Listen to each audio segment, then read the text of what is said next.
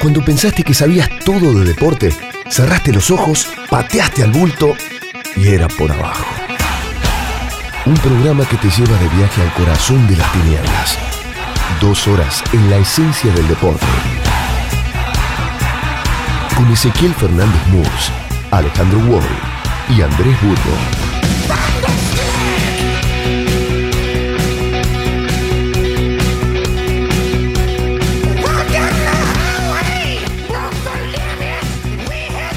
Millones de silla colisi crecen sin chances en Sudáfrica, el país más desigual del mundo. Esos millones de colisi, claro, no forman parte del privilegiado 10% de la población que posee el 70% de la riqueza, gasta 290 dólares por día y habita mansiones protegidas por 9.000 compañías de seguridad. Los colisis son negros, como el 80% de la población. Están entre el 28% de desocupados, uno de los índices de desempleo más altos del mundo, 50% entre los negros más jóvenes. Los colisis forman parte de la mitad de la población que sobrevive con menos de 5 dólares diarios. La mayoría en 2.700 townships sin luz, agua ni asfalto. Pero no Silla Colisi, primer capitán negro de los Springboks, flamantes campeones mundiales de rugby. Como a miles de futbolistas del tercer mundo, a Colisi lo salvó el deporte. El mensaje de Colisi es inspirador, pero es una seductora mentira. Lo escribió Eusebius Macaiser, conocido presentador radial, escritor y analista político. Conocí a Macaiser en pleno Mundial de Fútbol de Sudáfrica 2010. Macaiser comprendía el poder del deporte social pero se enojaba con la utilización permanente del gran espectáculo deportivo como metáfora de la sociedad. Películas como Invictus, escribía McKaiser en 2010, perpetuaron esas mentiras. En ese mundial fui al cine a ver Endgame. La película estaba lejos de desmerecer la lucha de Nelson Mandela, pero contaba negociaciones secretas de patrones ingleses de minas en Sudáfrica que querían proteger sus inversiones, y decidieron también ellos la caída del apartheid. La dominación británica impuso un siglo atrás que más del 90% del territorio sudafricano perteneciera a la población blanca. Inglaterra, justamente, fue el rival derrotado en la final del sábado pasado en Japón. El príncipe Harry bajó a los vestuarios a felicitar a los Springboks. El medio scrum Faf de Klerk, blanco, los saludó el calzoncillos a Colisi no se lo habrían disculpado. Discutir el problema racial en una Sudáfrica supuestamente integrada no es un tema ideológico, sino una realidad práctica, una experiencia vivida. Basta con ir, si no, a un restaurante de lujo para ver que los blancos comen y que los negros sirven. O a una mina. Los CEOs blancos sentados en oficinas con aire acondicionado y los mineros negros calcinados bajo tierra. Un inodoro, escribió el columnista Mayele, nunca será limpiado por manos blancas. Los que antes usaban teorías pseudocientíficas para justificar el apartheid son los mismos que hoy niegan diferencias raciales. Hasta hace un año aseguraban que el nivel entonces irregular de los Springboks era porque el gobierno obligó a incluir jugadores negros. Ahora celebran el Mundial Japón 2019 con tries anotados por wins negros como Makasole Mapimpi y Cheslin Kolbe, con un scrum imperial liderado por un pilar negro como Tendai Matawira y con un capitán negro como Colisi. Lo que hace aún más símbolo a Colisi es que nació el 16 de junio de 1991, es decir, un día antes de la derogación de las leyes brutales del apartheid. Otro 16 de junio, pero de 1976, Sudáfrica recuerda la matanza de 566 niños de entre 12 y 16 años por las protestas por la imposición del idioma afrikaans en las escuelas. Ya contada miles de veces, la historia de Colisi es emocionante. Perdió joven a una madre adolescente y a la abuela que limpiaba casas. Los dos hermanos menores de Colisi fueron a un orfanato. Hoy viven en Silla con su esposa Blanca y los dos niños del matrimonio. Gracias a sus condiciones de rugby, Silla fue fichado a los 12 años por una elegante escuela privada que ha sido formadora de numerosos Springboks. Colisi entró en polémicas meses atrás cuando dijo que Mandela no habría impuesto las cuotas obligatorias para jugadores negros en selecciones nacionales, la norma que justamente lo ayudó a él a llegar a la selección. La gira triunfal de los Springboks en su retorno a Sudáfrica incluyó el jueves el paso por Soweto, nombre de resistencia, y el domingo en Port Elizabeth, pueblo natal de Colisi, cerca de Suide, donde Silla dormía con almohadones en el piso. Sudáfrica, dijo John Plumtree, entrenador de los Hurricanes del Super Rugby. Sudáfrica debería centrarse en fomentar el talento del rugby negro. Allí está el futuro. Se sabe también que el fútbol brasileño comenzó a asombrar cuando eliminó prejuicios raciales y fue al Mundial de Francia en 1938 con líderes mulatos como Leónidas da Silva y Domingos da Guía. Y definitivamente comenzó a reinar cuando Pelé y Garrincha irrumpieron en Suecia 58 y la selección blanca sumó negro, mulato y mestizo, el Brasil más profundo. El rugby, claro, fue siempre un deporte más de élites, pero ahora es profesional y vende sus mundiales a la televisión. Si la apartheid usó a los Springboks como símbolo de la Sudáfrica blanca, la democracia los muestra más negros como símbolo de una Sudáfrica aún con graves problemas, pero distinta. ¿Cuántos Silla Colisi quedaron afuera por medio siglo de apartheid y cuántos siguen hoy sin chances? Colisi mismo dio una gran respuesta cuando le preguntaron si de niño hubiera soñado en levantar la copa como capitán Springbok. No sueñas con eso de donde yo soy. Esto es un texto de nuestro amigo Ezequiel Fernández Murtz, Rugby, Superación y Engaño, publicado esta semana en el Diario de la Nación.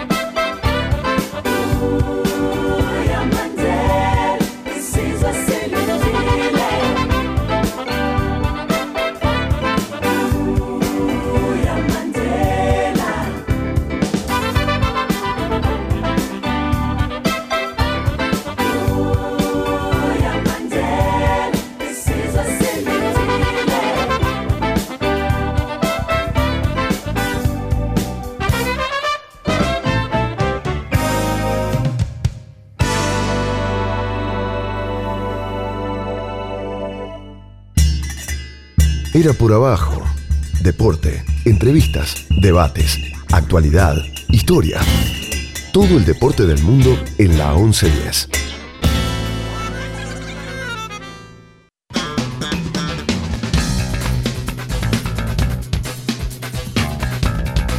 Iniciamos una nueva Hola, feliz día a todos. edición de la- Atrasado, pero feliz ¿Por qué día. feliz día? el día del periodista deportivo. Ah, ¿No feliz son periodistas día, deportivos ustedes? Eh, Yo soy periodista deportivo. ¿Sí? Sí. Yo también, sí, sí, sí. Yo- periodista de River. Yo hace durante- 40 años me gano la vida como periodista Ah. deportivo, así que ¿qué voy a Durante muchos años eh, medio que denosté la idea del periodista deportivo, el día del periodista deportivo, Mm. porque eh, este, esta cosa de que uno tiene el día y reivindica el día del periodista, ¿no? ¿Cuántos sanguchitos de miga comiste en tu vida? No, en pero el pará. A partir de ahí te puedes no, recibir no de se puede hablar de, con, seriamente con Burgo. Porque es muy bueno. No, porque uno está haciendo una confesión, iba, iba, estaba haciendo Hágala, una confesión, hágala. una confesión este, con sentimiento. Digo que durante mucho tiempo, eh, la verdad es que me, esta cosa de nada, el periodista.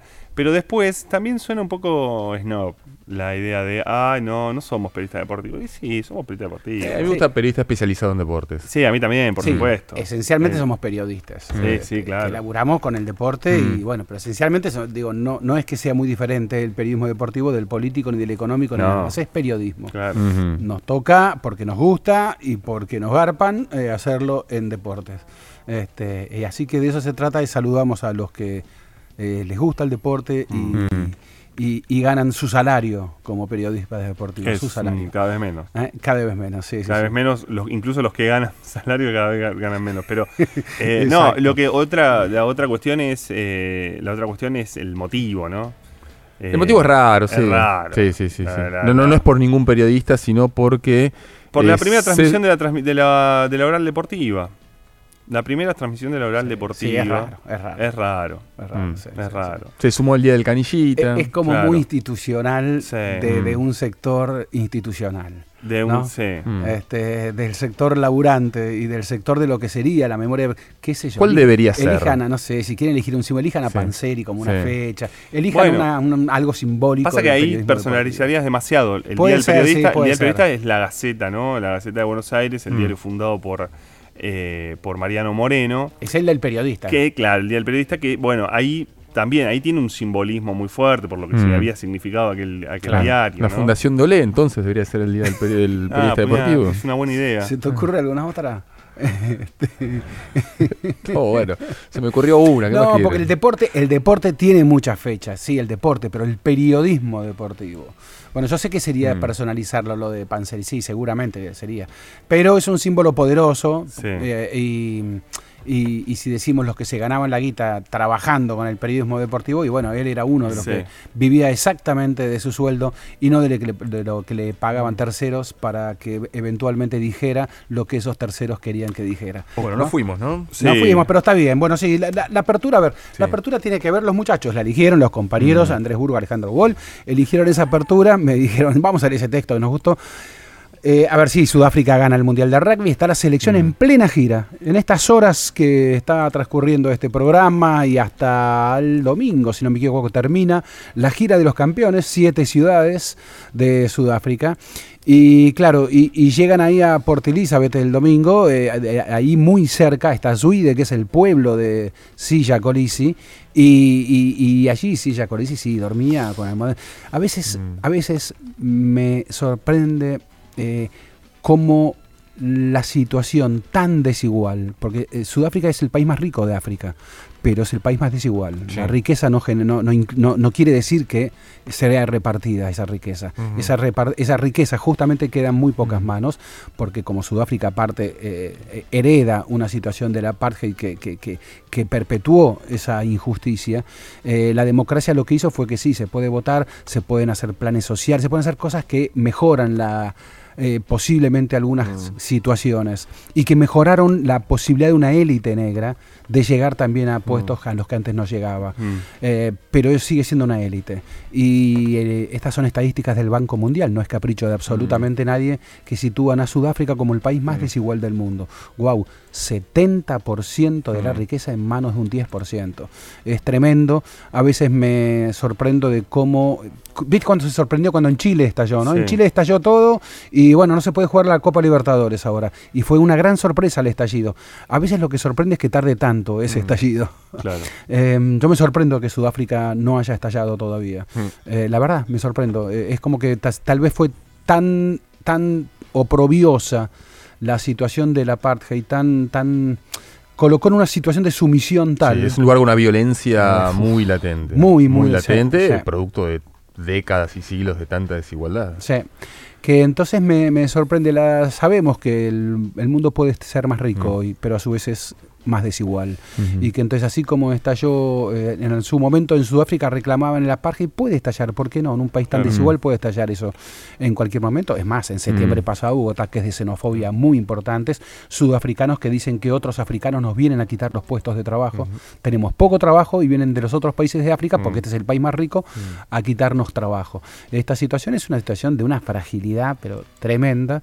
Eh, y, y bueno, eh, el mundo eh, fija sus ojos en un Chile que explotó socialmente y bueno, si se fueran suspendiendo cumbres de cambios climáticos, cumbres políticas, Sí, cumbres fútbol económicas, local incluso. fútbol local, ¿por qué no se iba a suspender la Mm. Copa Libertadores de América? Pero antes de meternos en la Copa Libertadores de América, en, e- en esta línea de pensar cómo se estructura la desigualdad y cómo el deporte también juega en el marco de esa desigualdad, eh, se repitió, como vos contabas, demasiada historia rosa, ¿no? De, de- de- de esta Colisi. de, de Colisi y de esta integración, Claro, ¿no? claro. Eh, y, Sí. y es muy rápida la, la- la noción de, ah, de que el mundo funcione y que funciona bien cuando tiene otras complejidades que el propio, eh, esto que, vos, mm, que cuenta tu nota, cuando eh, sostiene que eh, efectivamente el gobierno sudafricano había pedido un cupo, una, eh, una paridad blancos-negros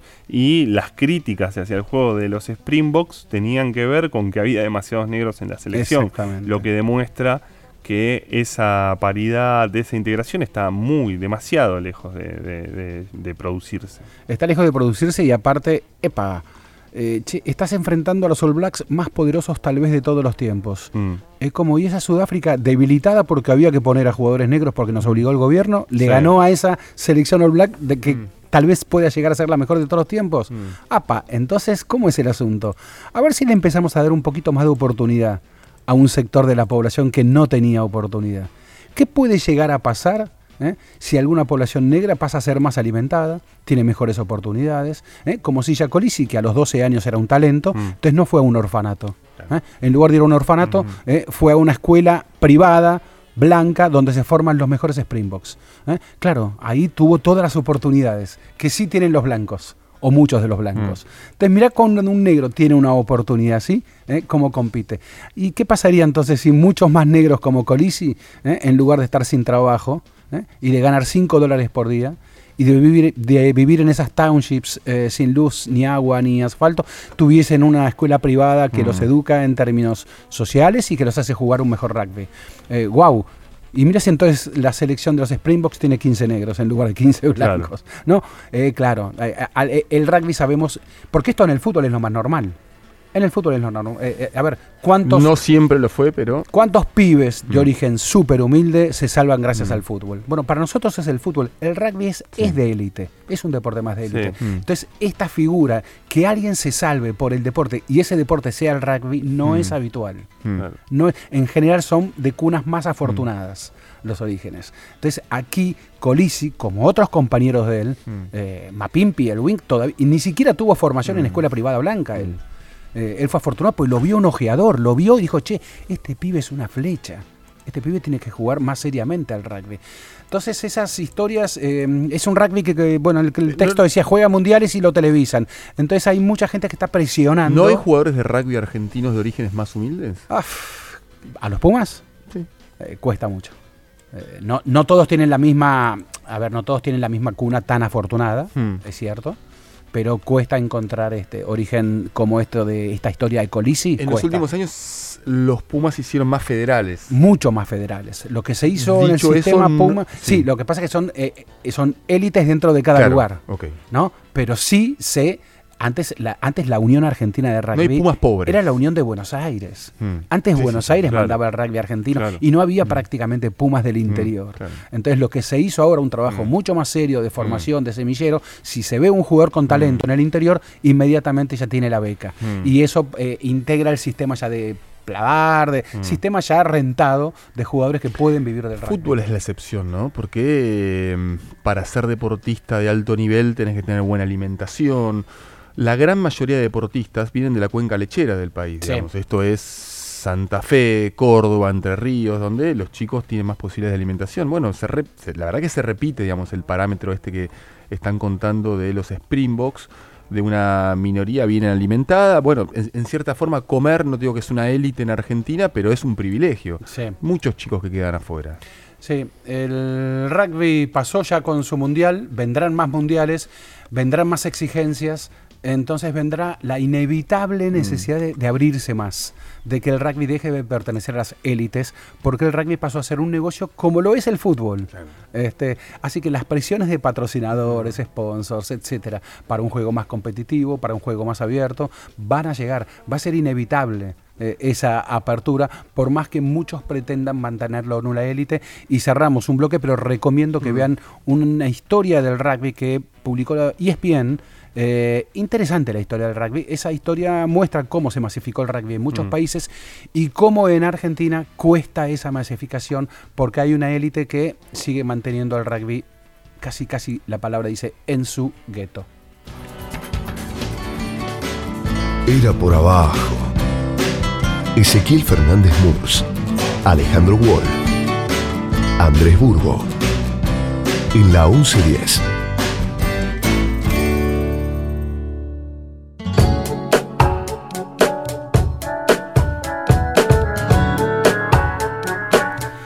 Retomamos en Era por Abajo. Y estimados Hugo y Burgos, ¿se acuerdan? El programa pasado ya habíamos hablado algo de, de cómo un neoliberalismo que atravesó en la región eh, se apodera de todos los servicios y entre esos servicios este, le interesa el fútbol. ¿Y qué le interesan? Los clubes. ¿Y qué le interesa? Que los clubes sean sociedades anónimas.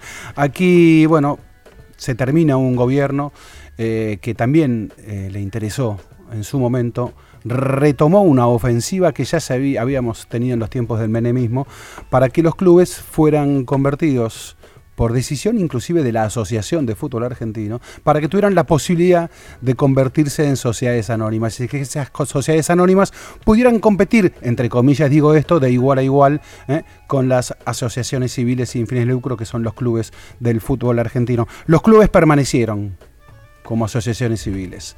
Eh, lograron, eh, si bien el neoliberalismo se apoderó de muchas cosas, no se apoderó otra vez de los clubes del fútbol argentino. Eh, estamos en Era por abajo con dos invitados. Estamos con Santiago Godoy y con Daniel Lasky, secretario de actas y vocal suplente respectivamente de Ferrocarril Oeste. Eh, elegimos a Ferro. Ferro es un club emblema para muchos de nosotros que tenemos largos años con el deporte, porque quienes comenzamos a trabajar eh, fines de los 70 y comienzos de los 80 en el periodismo eh, deportivo, Ferro era un club, es más, la UNESCO lo decidió, era club modelo. Ferro sufrió luego el vendaval y Ferro resurgió. Eh, estimados, eh, muchas gracias por estar aquí con nosotros en Era por Abajo. Y bueno, las historias, la historia de Fer nos interesa para contar la historia de muchos clubes eh, del fútbol argentino en distintos periodos políticos y, sobre todo en estos tiempos económicos. A ver, este, no sé, Santiago, primero vamos con Santiago Godoy, si quieren, secretario de actas. Santiago, decime primero cómo Ferro se sufrió estos últimos cuatro años. Eh, bueno, buenas, buenas para todos, eh, feliz día. Muchas Eh, gracias. Mira, estos cuatro años este, lo hemos padecido muchísimo. Hemos, hemos sufrido, bueno, lo que han sufrido todos los clubes. Este, nosotros hemos organizado reuniones con los clubes del barrio para organizarlo por el tema de las tarifas, cuando empezó el boom de las tarifas dolarizadas. Sí.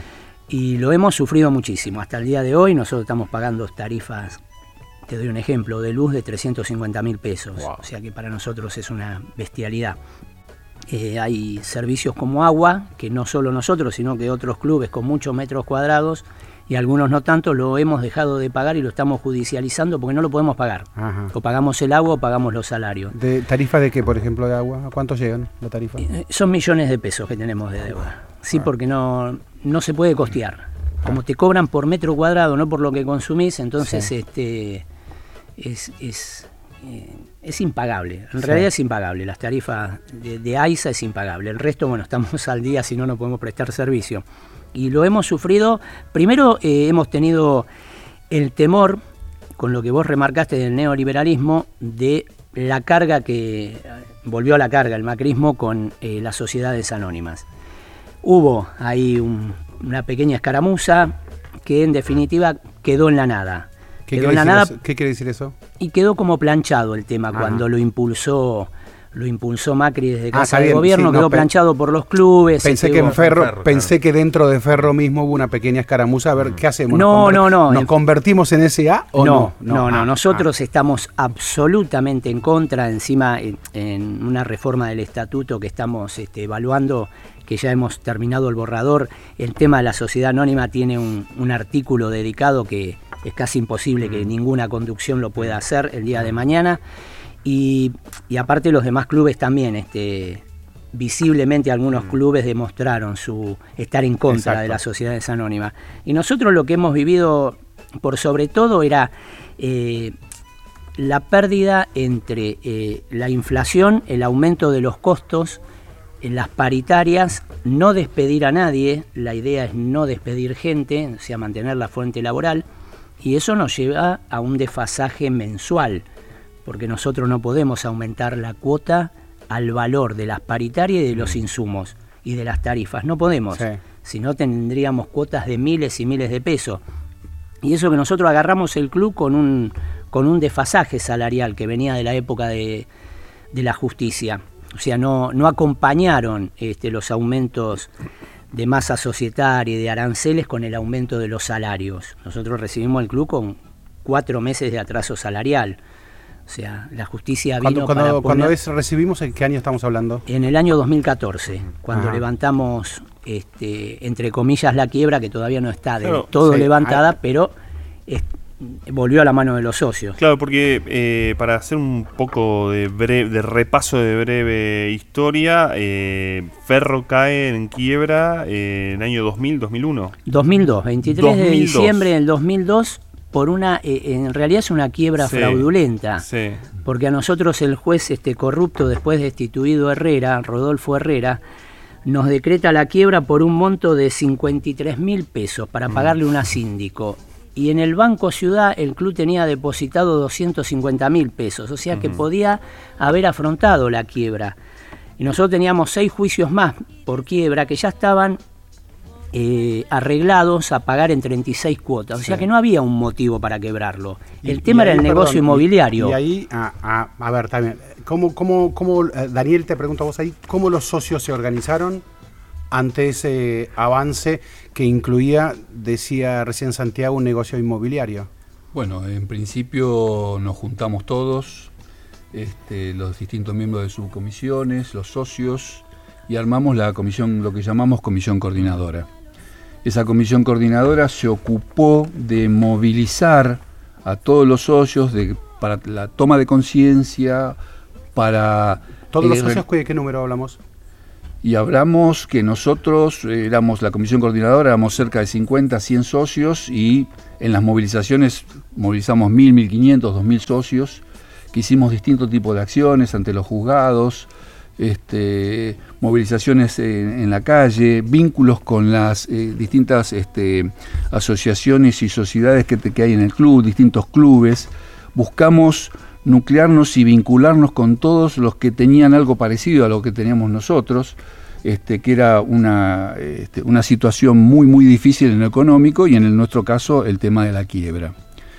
Simultáneamente con la quiebra este, aparece este, esta cámara oculta que se hizo al juez Herrera, este, y donde empezamos a tejer ciertas cuestiones desde qué vínculos tenía el juez Herrera con quien tomó a su cargo el tema del gerenciamiento del fútbol. Gustavo Mascardi. Gustavo Mascardi. Eh, vínculos con miembros importantes económicos de la, economía de la Argentina, como Swiss Medical. Este, todo un acuerdo que se estaba armando este, como para quedarse con las tierras de ferro, que como todos sabemos están muy bien ubicadas y son muy valiosas. A partir de allí, bueno, nos constituimos, nos constituimos en querellantes. Este, algún hoy el juicio del juez Herrera todavía no tiene resolución. Hace 16 años que estamos esperando que la justicia resuelva este tema. Eh, perdón, este, estamos hablando de un, eh, eh, decís esa ubicación ahí en el corazón de Caballito de Ferro. ¿Cuánto vale eso? La verdad que no me puse a pensar, pero para nosotros no tiene precio.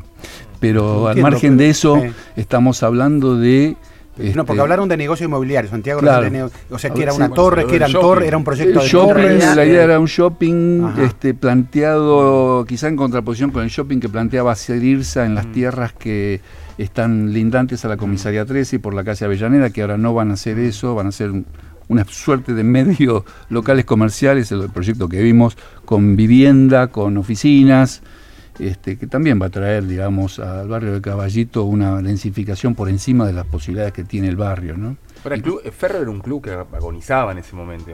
Ferro, Ferro es, Ferro es, es como dice el tango, la historia vuelve a repetirse. Ferro es el ascenso, apogeo, decadencia y caída de la clase media en la Argentina. Es la expresión más cabal de eso. Porque lo que hace la gente cuando hay crisis económica empieza a bajar gastos. O sea, y lo primero que baja son este, el club o determinado tipo de gastos o vacaciones o, no el chico en vez, de, ir al colegio privado va al colegio este, público. Y Ferro sufrió mucho eso. Esta vez nos encuentra quizás, quizás un poco mejor parados que la vez pasada, este, que los años pasados. ¿Por qué? Porque se han hecho muchísimas obras, hemos hecho muchísimo. Y eso nos ha permitido retener... No, hoy, hoy eh, yo estuve dos, tres veces en los últimos años en Ferro, es un club absolutamente vivo, te, te chocas con la gente, te, te chocas con los chicos, hablas con gente del barrio y te dice voy a taekwondo, voy a judo, mm. voy a bola, voy a handball. Lo que hemos hecho cuando, Perdóname, Daniel, cuando recuperamos el club, eh, nosotros recibimos un club con 7.500 socios, de los cuales 2.000 300 eran vitalicios que no pagaban, o sea que era imposible recaudar para pagar, por eso a los empleados se les debían cuatro meses de salario. Hoy tenemos el doble, tenemos 14.500 socios. Pero la idea eh, política nuestra, cuando ganamos las elecciones, que ganamos con el 73% de los votos a las otras dos listas, era la infraestructura, porque no teníamos dónde recibir a los socios. Nosotros necesitábamos indefectiblemente socios, pero para eso había que hacer obras. Bueno, hubo un mm. trabajo previo a todo esto. Mm. Primero, políticamente, los que militamos políticamente en el barrio, eh, lograr un acuerdo con las organizaciones barriales, que lo tenían a ferro medio, nosotros pasamos de 45 mil socios de la época de oro a 7.500 cuando recibimos el club. Entonces nos tenían medio como que Ferro se va a meter, nos va a usurpar los terrenos, ¿qué van a hacer? Bueno, hubo un trabajo bárbaro. Mm. De hecho, las organizaciones barriales después nos ayudaron y ante la posibilidad de que haya una venta en la época de la quiebra de los terrenos de ferro, que fue eh, el motor de Herrera para decretar la quiebra, que era la cancha auxiliar el objetivo, este, decretaron, hicieron un trabajo los arquitectos del barrio, de las agrupaciones barriales, patrimonio estructural La Platea Sur, que es uno de los tres... La este, platea sur es la techada. La techada. Es un patrimonio estructural que le llaman brutalismo, que es una de las tres obras que hay en el país. Es un patrimonio estructural. claro, por el techo y por la construcción. Por el tipo, de, obra, este, es una obra, una gran obra de arquitectura. Este, el otro ejemplo brutalista es el banco, lo que era el Banco de Londres, hoy banco hipotecario, ah. digamos, o sea, la estructura más descarnada, este, digamos, el techo costó más que todo el resto de la platea, ¿no? Y ahí está también el gimnasio Char, etcétera, pero es una gran obra de arquitectura. Entonces eso tiene, desde el punto de vista municipal, una protección estructural que impide que se haga cualquier otra cosa sin autorización, sin eh, ver el tema del patrimonio, etcétera. Eso ya forma parte del patrimonio de la ciudad de Buenos Aires. Entonces, por más que quieran hacer algo ahí, la platea no la pueden tocar. Y lo mismo hicieron con la sede, una protección este, histórica. Entonces, bueno, lo que logramos e, con esa unión barrial fue que, que Ferro, lo que hemos instalado es la organización no gubernamental más grande del barrio. Y eso quedó instalado y la gente lo sabe y nosotros eh, nos integramos con el barrio, con las organizaciones, hicimos un trabajo político, institucional, este, barrial muy importante y por afuera del barrio también, con gobiernos nacionales y con el gobierno de la ciudad, con el cual este, tenemos un diálogo tranquilo, amable, correcto, no tenemos ningún problema, no podemos decir que tenemos problemas, nosotros hemos tenido, eh, tenido la cancha de fútbol inhabilitada para jugar. Cuando asumimos tuvimos que habilitar con un laburo enorme la tribuna que estamos usando ahora como popular. Este, la verdad que hemos la justicia eh, no nos ayudó demasiado. No nos ayudó. La verdad que en 12 años hemos padecido muchísimo, hemos padecido a Gustavo Mascardi, hemos padecido a Velocopit, los cuales fueron procesados y la, la Corte Suprema de Justicia ratificó el procesamiento sobre ellos, sobre Velocopit y Germán, que era el segundo de él. Estuvieron procesados y no sé cómo está el tema judicial hoy en día, pero se han querido quedar con el club. La justicia se quiso quedar no con, con el fútbol, con todo el club, porque cuando gerenciamos el fútbol, un detalle, eh, el estatuto de AFA, cuando vos gerenciás un club, te tenés que hacer cargo de toda la deuda. Acá Mascardi se hacía cargo nada más que del fútbol, de la deuda del club no participaba, o sea que hubo un vínculo. Bueno, Mascardi cuando, se fue, cuando se fue hasta dijo que, el club le adeudaba a él, ¿no? Claro, porque no llegó a hacer los negocios. Incluso, un club vacío de jugadores, se llevó todos los jugadores. Quien, quien habla es eh, Santiago Godoy, secretario de Actas. Estamos también con Daniel Lasky, que es vocal suplente. Eh, le pregunto a ambos, eh, ¿cómo, hacen para ¿cómo se hace para administrar? Bueno, y son eh, estamos hablando de secretario de actas de Ferro, de, de, Ferrocarril Oeste, y estamos tratando de ver cómo es también una reconstrucción de un club eh, con tanta potencia social como Ferro, pero que también tiene una historia futbolística y tiene un presente futbolístico. ¿Cómo hacen para administrar ambas cosas? Porque el fútbol supongo que es una aspiradora de dinero muy difícil de sobrellevar y a la vez tienen que mantener un club que mantiene viva este, a esa zona de la capital federal, de la ciudad de Buenos Aires. Sí, por un lado eso, sí es cierto, también el básquet.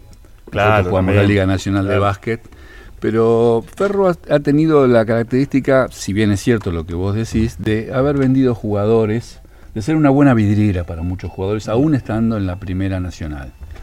Este, y eso nos ha ayudado. Eso no quiere decir que tengamos un déficit. Mm.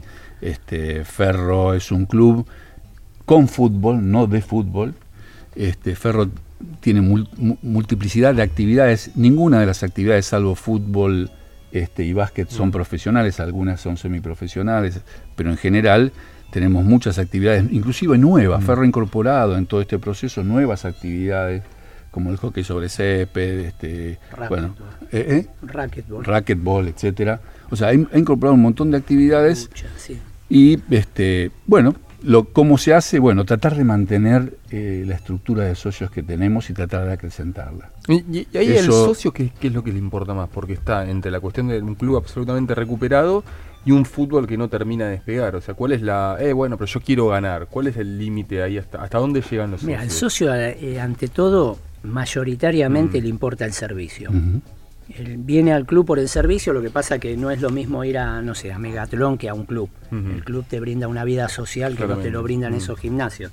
Entonces, este, y el colegio, el colegio es una estructura, creo que es la estructura más importante que hemos hecho desde que asumimos. El colegio es, es maravilloso, porque arrancamos con, con el jardín y vamos por la primaria, secundaria y terciario. Y se sostiene primero brindando un buen servicio, con buenos profesionales, que los profesionales estén contentos, que cobren al mm. día, eso, este, eso ayuda mucho. Y, a ver, mucha, eh, mayoritariamente la gente que va a la cancha usa mm. el club, usa el club. Nos llevamos las puteadas por el mm. mal momento futbolístico, cuando ganás salen todos contentos y cuando perdemos tres partidos nos quieren matar.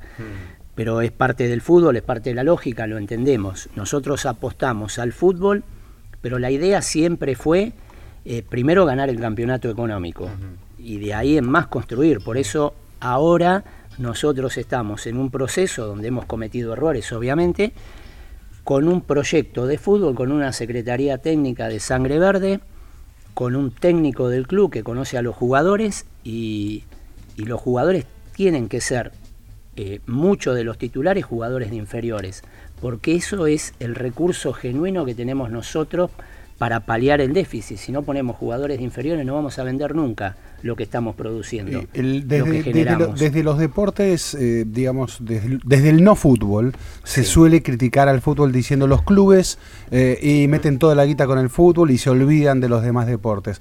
Y desde algún lugar del fútbol dicen, no, no, no se equivoquen. Gracias a nosotros, gracias al, al dinero que se genera con el fútbol, podemos financiar otras actividades deportivas. ¿Cómo es eso? Es así. Es así. Es así. Sí, muchas veces también es cierto que cuando teníamos cuarenta y tantos mil socios, la mayoría de los socios no usaban el club. Hoy los socios que son socios usan todos el club. El 96% por estadística. Eso es una gran diferencia. Porque antes se podía pagar una cuota, no, no, no dolía el bolsillo. Hoy no es posible eso, entonces el socio que es socio usa. Claro, el, que, paga es para, para ir. Es para usar. ¿Y en qué medida el fútbol permite financiar esto? ¿Es, es, así? Es, Y eso, mira, eh, hoy en día sostenemos todo con la cuota social y los aranceles. Las actividades se sostienen con los aranceles y la cuota social es el resto. Sí. El fútbol te genera algún ingreso. Hoy por hoy te genera más egresos que ingresos. No solo habilitar cancha, o sea, lo que recibís por televisación no termina de costear el presupuesto del fútbol, pero bueno, vas poniendo sponsor. Hoy en día cuesta mucho conseguir sponsor, hay muchos clubes que no tienen sponsor en la camiseta. El tema es que si vos vendés un jugador, le ponemos un Marcos Acuña, claro. un millón de dólares por año, 500 mm. mil dólares por año, eso te nivela todas las cuentas. Eso con otro deporte no lo lográs. Porque como decía Daniel, ya tenemos hoy en día deportes que van camino a profesionalizarse, como el futsal. Mm. O sea, pero, pero aparte de que. Y encima están haciendo un estadio. No, claro, pero. Encima estamos haciendo. el, tema es, el tema es que mucho del dinero proveniente del fútbol, diría casi todo, ah. lo hemos invertido en obras. Porque nos, nosotros, la experiencia que tenemos es que al club y al fútbol lo sostienen mayormente los socios. Entonces, necesitamos atraer más socios. Para eso le tenemos que dar más instalaciones, más actividades, mejorar lo que tenemos. Entonces, la plata que entró en su momento por Buffarini, hicimos la primera tribuna, ahora la plata que entró por Acuña, aparte estamos haciendo parte de la tribuna, mm. alquilamos a terceras instituciones y también ese dinero tratamos invertimos. de invertimos en, tenemos dos gimnasios multideportivos, dos muy grandes, que son utilizados por la Federación de, de Handball, este, por el y por el futsal, eh, para hacer sus entrenamientos de la selección argentina, o sea, hay un montón de instalaciones. Eh, tenemos dos canchas de hockey sobre césped, tenemos una cancha de, césped sintético de fútbol, este, tenemos dos medias canchas de hockey. O sea, hemos hecho una, infraestructura que nos permita atraer socios y retener los que tenemos. ¿La idea es terminar las cuatro tribunas del estadio o están Mira, el proyecto del gobierno de la ciudad exige que el proyecto sea completo. Después, cuando se termina, no hay plazos. Mm. Nosotros lo que vamos ahora es la tribuna local, la mm. parte de abajo, que es mm. para 4.500 personas. ¿Tiene dos bandejas? Claro, es como la platea sur. Tiene un descanso y la parte superior que ahí cerraría para 9.500 personas. ¿Y por qué los clubes logran ser el fenómeno que son para nuestra sociedad? Es decir, Ferro fue fundado en 1904. 1904. Sí, eh, como la mayoría de los clubes, en esos años fueron fundados la mayoría de los clubes. Y muchos de ellos sobreviven. Y con Daniel Lasky, eh, vocal suplente de Ferro, nos conocimos en los 80, eh, era no, 80, 90, en los 90, cuando eh, ahí se pretendía, ya había una oleada para convertir a los clubes en sociedades anónimas. En la mayoría de los países, los equipos que compiten en primera división son o gerenciados o sociedades anónimas, hay muchísimos de ellos. Em, hemos hablado el programa pasado en Era por Abajo con miembros de Flamengo antifascista, por ejemplo, que se oponen a, esta situación en Flamengo, con un miembro de Universidad de Chile, de, que se opone a la corporación que maneja Universidad de Chile, eh, pero aquí se resiste. ¿Por qué? ¿Qué, cuál, ¿Cómo lo explicamos ese, ese misterio de la resistencia? Y yo creo que tiene que ver con la memoria histórica de la gente, con los clubes nacieron de los barrios, con la gente, forman parte de, un patrimonio histórico que, en la Argentina es muy fuerte. Este, no sé en otros países, pero creo que aquí los clubes se vincularon desde, desde siempre, con la, vida barrial, con el pulso barrial, este, y creo que hay cuestiones que tienen que ver con el sentimiento y que es muy difícil privatizar o, este, o hacer anónimo el sentimiento. El sentimiento no es anónimo, tiene nombre y apellido, tiene, tiene cuestiones que, que, incluso, claro, cuestiones de pertenencia, este, que en otros países supongo que también existe, pero acá ha sido muy fuerte. ¿Y, este. en qué momento esa pertenencia, ese sentimiento lo vieron más complicado eh, cuando gente como Mascardi, Velocopit, eh, un juez, eh, parecía que derribaban todo eso? ¿En qué momento vieron? Qué, qué, qué, ¿Cuándo fue el clic que ustedes dicen salvamos a Ferro? Cuando nos juntamos para armar la comisión coordinadora. Creo que, porque además la comisión coordinadora tuvo como objetivo eh, colaborar para que el club no se cerrara, para que no se vendiera ni un solo ladrillo. ¿Hubo dinero personal puesto también? Sí, eh, se juntó dinero y fuimos comprando a creencias. O sea, se hacían actividades, juntadas de dinero. Este, teníamos un sector, un grupo de, de personas que negociaban con los acreedores, otro grupo de gente que juntaba el dinero a través de distintos tipos de actividades y fuimos comprando a creencias. De a poco fuimos comprando a creencias hasta que un día fuimos a la jueza y dijimos, acá está todo. Este, somos acreedores de todo esto. Nos quedan unos pocos minutos, pero eh, porque hay, hay una imagen del dirigente de fútbol en general, ¿no? Este, una especie de sentido común. Yo les pregunto a ustedes qué es ser dirigente de un club. Bueno, en el caso de Ferro, de un club con fútbol, pero recién explicabas, este, Daniel, con básquet, por supuesto. Pero ¿qué es ser dirigente hoy en la Argentina de un club? Mira, yo lo paso, eh, siempre arranco que el club es mi casa. Algunos te dicen es mi segundo hogar, para mí es mi casa. Paso más tiempo en el club que en mi casa. En mi casa me baño, como y me levanto y me voy a trabajar. Después estoy todo el día en el club. Entonces, arrancando desde ahí, este, uno tiene un sentido, un sentido de pertenencia muy grande y es pasional. El trabajo por, por el club es pasional. Porque, a ver, eh, vos te terminás a veces peleando o, puteando o carajeando con gente que vas a ver todos los días el resto de tu vida, más los que vivimos en el barrio y estamos a una cuadra del club. O sea, yo a veces cuando tenemos un problema en el fútbol, salgo del edificio y miro si no, no tenemos una pintada en la puerta. este, Entonces es bastante pasional. Yo sé que hay dirigentes que han hecho negocios con el fútbol, que han hecho negocios y no les importa la pasión y no les importa la institución. Pero uno cuando mira eh, el club ve más allá del fútbol. Ve el nenito que viene desde, como nos pasa a nosotros, que viene el entrenamiento desde Merlo con la camisetita de ferro. Capaz que ni es hincha de ferro, pero mm. viene a jugar al fútbol infantil y se baja con la mamá que viene con mm. el termo. Y yo digo, nosotros estamos mucho más allá que del fútbol. Estamos en el fútbol, obviamente. Pero es, es eso, es una pertenencia con el club, es como cuidar tu casa y todos los nenes mm. tuyos que andan corriendo por tu casa. es, la, es, militancia, pero yo a veces... Totalmente. Yo ya tengo 60 años de socio de Ferro, soy dos veces vitalicio, digamos. Este, y a veces digo, yo a mi vieja le cobraría honorarios a lo mejor por hacerle una obra, pero a Ferro no. Claro, No solo no le cobro, sino que además puse mm. plata. ¿Cómo, surgió este, la idea de restituir los carnets de los socios desaparecidos?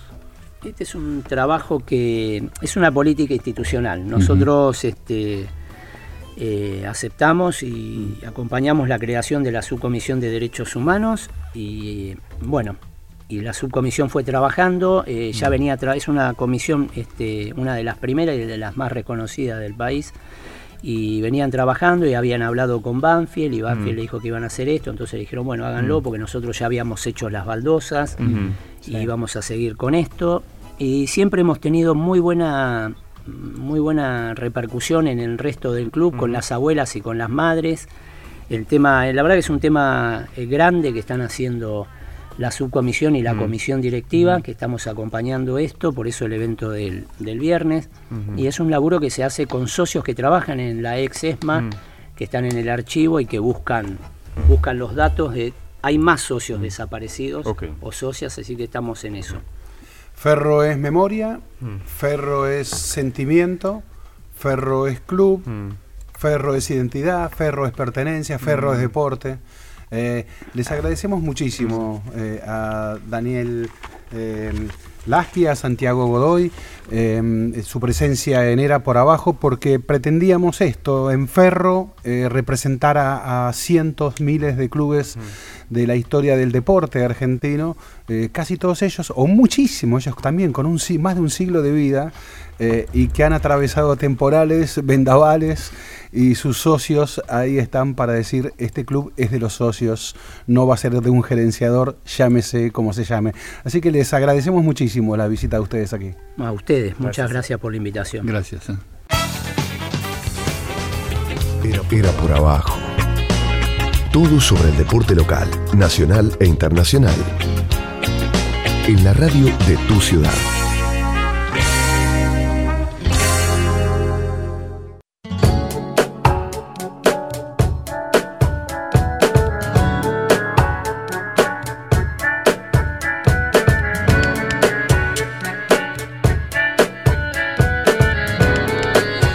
Retomamos en Era por Abajo y ahora tenemos una comunicación internacional, diría. ¡Epa!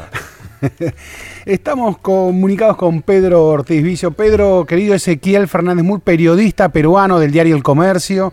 Ezequiel Fernández Mur aquí con Andrés Burgo y Alejandro Wol, te saludamos. Buenas noches, muchas gracias por estar con nosotros. ¿Cómo están muchachos? Gracias más bien por la llamada. Aquí a sus órdenes. Bueno, te imaginarás que nos está interesando Lima en estos momentos porque Lima le interesó a la Conmebol. Eh, ¿Por qué crees vos que la Conmebol eligió a Lima y al Estadio Nacional como sede de la final de la Copa Libertadores? Bueno, al final va a ser en el Estadio Monumental. Sí, perdón, Monumental. sí, sí. le pertenece a Universitario. Sí. Eh, yo creo que fue, bueno, en primer lugar lo que se lee es que fue una de las eh, últimas opciones que hubo eh, por la posición geográfica de Lima también. Eh, yo creo que es un lugar central, no tiene problemas de clima, es un lugar ideal para venir a jugar al fútbol acá, nunca llueve fuerte, no hay mucho sol. Pero no era no era la favorita, a eso me, me, apuntaba mi pregunta también. Sí, yo creo, yo creo también que hay, hay, algo acá, ¿no? Que es que, no se está leyendo todavía. El, presidente de la Federación de Fútbol Peruana, este, Agustín Lozano, es un presidente de federación que está con problemas, está pendiente de, que la Conmebol resuelva eh, un asunto relacionado con reventa de entradas, que puede estar involucrado, que es un asunto que está hace mucho tiempo. Entonces él, está, él está presto para aceptar creo yo, cualquier cosa que venga de Comebol y este y tratar de, quedar bien con todos ellos, ¿no? A los peruanos, a nosotros no, nos conviene mucho como país, como imagen, y estamos aquí muy felices de que se juegue acá la, final de Libertadores. Imagínate, es la primera final única, además con el antecedente de, lo que ocurrió, en el Bernabéu el año pasado. Entonces, este, además están definitivamente los mejores equipos de América, que son River y Flamengo. Pero hay también, creo, un trasfondo político en esto que eh, no se está leyendo actualmente porque este, eh, obviamente lo que lo que estamos mirando ahora todos es este es el partido, el fútbol en sí, ¿no? A ver, ¿y si nos ayudas a leer ese trasfondo político? Eh, mira, o sea, me refiero a que el señor Lozano está involucrado en una investigación de reventa de entradas este, de la selección en el proceso anterior a anterior y posterior a, la clasificación al mundial de Rusia. Ajá. Eh, Perdón, partidos, partidos eliminatorias y amistosos, si no me equivoco. No tengo ahorita en la cabeza exactamente. Sí. Eh, es un caso bien grave que para mi gusto ya debería, debería haber terminado que él deje la federación renuncie, ¿no? O por lo menos este que, que, que una licencia. Él además está reemplazando a Edwin Oviedo, quien está preso en este momento por este, una acusación de pertenecer a una banda criminal en el norte del país. Entonces es una situación delicada de parte de la federación. Este. Mm. Oh, oh, pero ahora suena muy... Mm. No, no, pero, te decía, suena muy curioso que en mayo le sacaron a Lima eh, la... Mm, la sede de la Copa Sudamericana que se define mañana en Asunción de Paraguay y, le dan este, seis meses después eh, un partido aún mayor. Así es. Y, igual nos, nos sacaron el sudamericano, el mundial, perdón. Sí. Y ahora nos han dado el mundial este, sub, sub 17, que por el cual no estábamos, este, no estábamos postulando. Entonces, Mm. yo creo que, es, es como el, como que la Federación Peruana está ahí y, lo que le entreguen lo, lo, lo acepta porque también tiene la necesidad de mostrarse, de estar muy bien con, con, con la Comebol y mostrar que son buenos muchachos y este y, y tratar de, de acallar un poco el gran problema que es el otro, ¿no? Eh, ¿Cómo estás, Pedro? Alejandro Wall. Eh, no solo Agustín Lozano, eh, bueno, sino también el propio Martín Vizcarra, quien se adjudica la presidencia del Perú hoy, eh, también, ¿no? Saludó la, la- esta decisión y demás. Eh, ¿qué, qué es lo que crees que pueden buscar o que puede buscar el propio Vizcarra con una, un, un evento de este tipo en Perú? Nosotros hemos tenido hace muy poco la organización de los Juegos Panamericanos. Eh, y a nivel organizativo se hicieron en muy poco tiempo y para qué? Para los estándares internacionales creo que se han hecho muy bien y fue también una manera de, de- para que el señor Vizcarra se mostrase hacia el mundo como una persona eficiente que podía pues este entregar pues escenarios de primer nivel a nivel deportivo y hacer una organización acorde a lo que se, se- esperaba. La ocasión ahora en eh, este con esta Copa Libertadores pues le cae también en anillo al dedo. Él acaba de disolver el, el Congreso, hay un problema político muy grave en este momento en el país, este tenemos elecciones en enero, el Tribunal Constitucional está por recibir este uno si la disolución del Congreso fue legal o no, este, entonces y otros aspectos relacionados, por ejemplo, con Keiko Fujimori, que es la principal lideresa de oposición, que como, como debe ser está, está presa. Pero Pedro, Pedro, perdón, Pedro, perdón, nos estás pintando un panorama que nos hace temer. Se podrá jugar la liber- se podrá jugar la Libertadores No. en Lima, ¿no? Sí se va a jugar. Sí se va a jugar porque, por lo que tengo entendido, justo ayer hablé con una persona eh, cercana a la presidencia, de parte de la, de la presidencia de la República, y todo el apoyo para que se juegue la, la, la final, ¿no? Ajá. Que es un día difícil porque ese día hay hasta seis, hay hasta seis eventos Sí, importantes. En el Perú hay un concierto muy cerca en, en el Jockey Club, de donde está el estadio de la U. Hay un concierto en el Estadio Nacional que esperan llevar 40.000 personas. Hay un concierto en el Estadio San Marcos que esperan llevar 30.000 personas. Entonces, pese a todo eso, Mm. la presidencia ha ofrecido darle todo el apoyo para que se juegue a Libertadores porque esto es la imagen. Imagínense, seguramente el vicepresidente va a ir a, a- a ver el partido, ¿no? Y es y esto le, le- sirve también para afirmarse a él internacionalmente como que el Perú es Mm. capaz de organizar eventos de estas características y que él también está ahí, ¿no? Es, está detrás de todo esto, ¿no? Sí. Ahora, Pedro, y el, el peruano este promedio, digamos, por, generalizando, ¿está más por el lado de, de Flamengo, de River? Es complicado, ¿no? Este, es complicado decirlo porque Flamengo tenía mucha cercanía por la presencia de, de Paolo Guerrero y de, y de Miguel Trauco. Mm. En algún momento los peruanos estuvimos muy cerca de Boca por la presencia de Iñol Solano, pero eso fue Ujú. hace bastante tiempo. Se ha visto mucho, acá hemos, acá se sigue la, la campaña de, de River, gusta Mm. mucho el, el juego de, de River, lo que ha hecho Gallardo.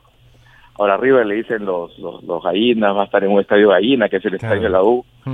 Este, yo creo que, yo creo que probablemente, probablemente está la cosa como empatada, me parece. ¿no? Pero hay mucho interés en ir al estadio, además, imagínate tener una final de Libertadores y con la primera vez que hace una final única, vamos a pasar a la historia, este, eh, como sede de estos eventos de estas características y bueno, y los hinchas de la U están muy felices, lo que ha ocasionado que los hinchas de Alianza estén tratando de bullearlos vía redes sociales, pero bueno, eso es lo, lo típico del fútbol. Claro. Leí un informe de un funcionario de turismo, si no me equivoco, que hablaba de algo así como ingresos que estimaba de 50 millones de dólares. eh, y hacía un cálculo de más o menos 1.500 dólares en tres días por cada uno de los hinchas que Flamengo o River que estén allí en Lima. Eh, es como que se lo ve también como una posibilidad real de un ingreso económico fuerte para, para la, la economía peruana. Eh, no digo para el bolsillo de los hinchas de Flamengo de River, exactamente. Sí, es decir, perdón, ¿y, ¿y, los precios están subiendo mucho? Los precios de que... De, hoteles. Eh, no tengo ese cálculo en este momento, pero eh, no eh, justamente lo que se había averiguado en esta época está un poco baja en cuanto a, ocupación hotelera, entonces le viene muy bien que vengan miles de hinchas tanto de River como de, Flamengo. Eh, la economía de Perú no está en recesión, pero sí ha venido decreciendo y vamos a crecer, este año vamos a crecer muy poco en relación a lo que veníamos creciendo eh, eh, años atrás, entonces le viene bien igual una inyección, aunque 50 millones de dólares no es pues tampoco lo que te va a mover la aguja de la economía, pero le viene bien al sector turístico que, que, que, venga gente de afuera y que, y que invierta, que los mil, mil quinientos dólares es más o menos el cálculo, lo que se estima que, que, que gasta un turista cuando viene al Perú, ¿no? Por tres días, cuatro días más o menos.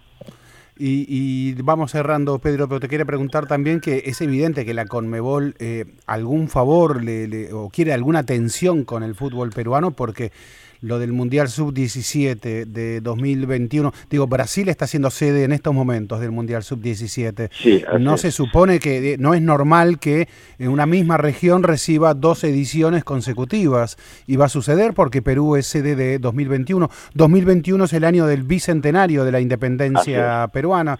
Eh, es decir, hay alguna atención allí hacia el fútbol peruano, ¿no?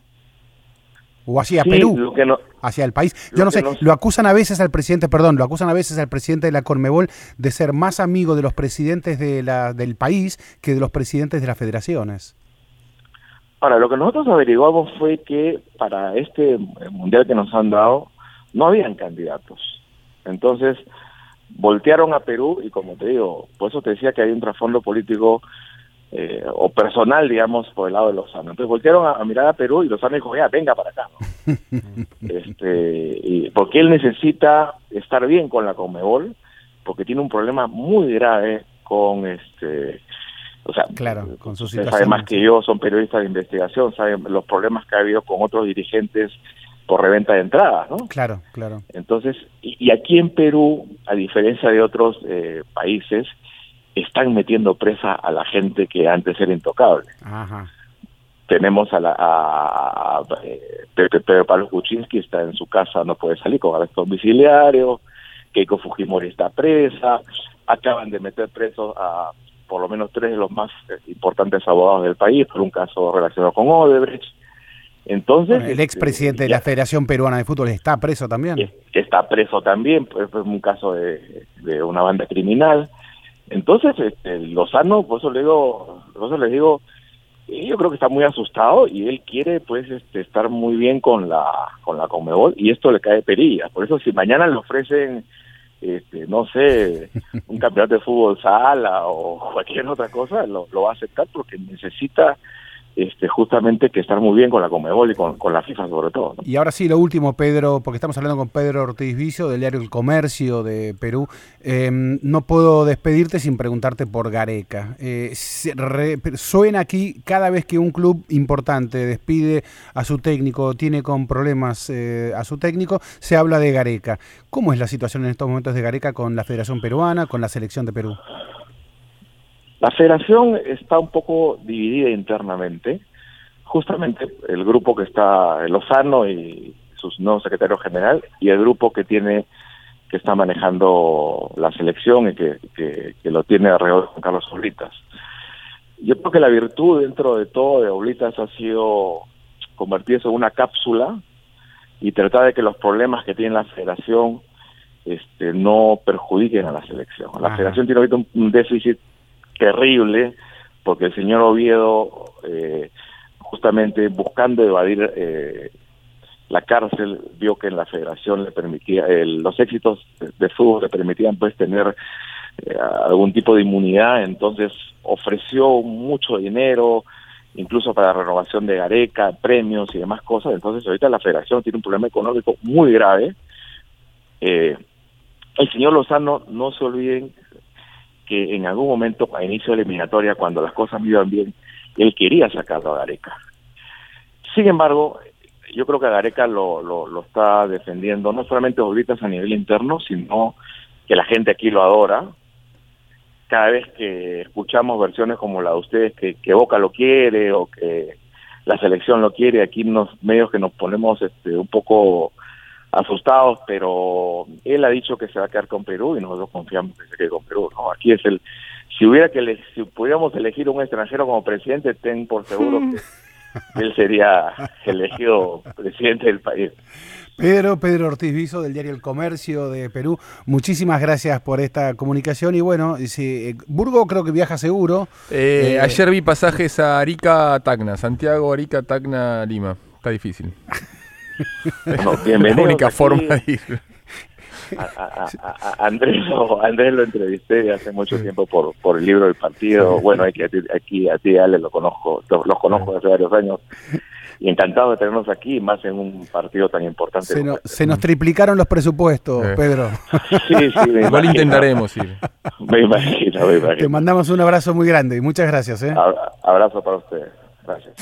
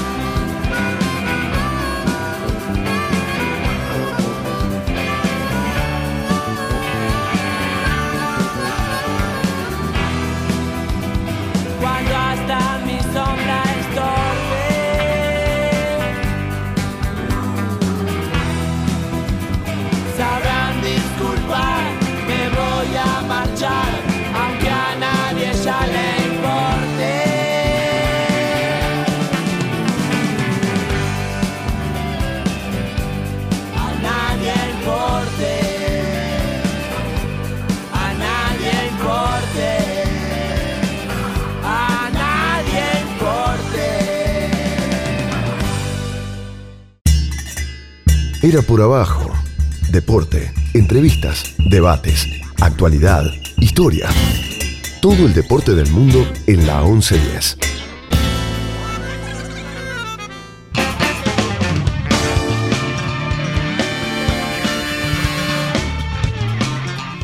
Bueno, será Lima, viejo, no era ni Miami. Llegaron Sí, a el decir cada- Monumental cada de sede.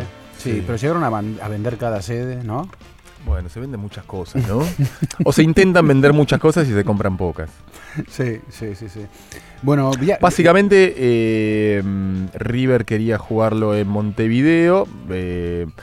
En Montevideo hay eh, elecciones, hay balotaje al día siguiente, era imposible. Los uruguayos tampoco querían saber nada, esa es la verdad. Los uruguayos dijeron, ¿Seguro? Acá, acá no se juega. sí, El sí, sí. centenario le interesaba, ¿eh? Al centenario. Ah, claro. A la Asociación Uruguaya no, Sí, no le sí. interesaba. El centenario decía, "Oye, bueno, pero el Mm. problema de la luz eh, es nuevo, porque aquí se jugó siempre. Lo que pasa es que elevaron, Mm. es como que antes, no sé, capacidad lumínica 5 alcanza. Mm. Entonces la Conmebol dijo, bueno, ahora por exigencias de la tele, Mm. la capacidad lumínica tiene que ser 10. Esa era la situación, porque Mm. ¿cómo nos dicen ahora que no sirve para jugar de noche el centenario? Sí, siempre no. No sirve según los nuevos requisitos eh, para la televisación de partidos nocturnos fijados por... Ahora, en el. en Asunción este, no quería Ga- Gallardo, digamos, es imposible por el tema del calor, imposible, es difícil por el tema del calor, el partido se tiene que jugar a las 5 de la tarde hora local para ser vendido a Europa.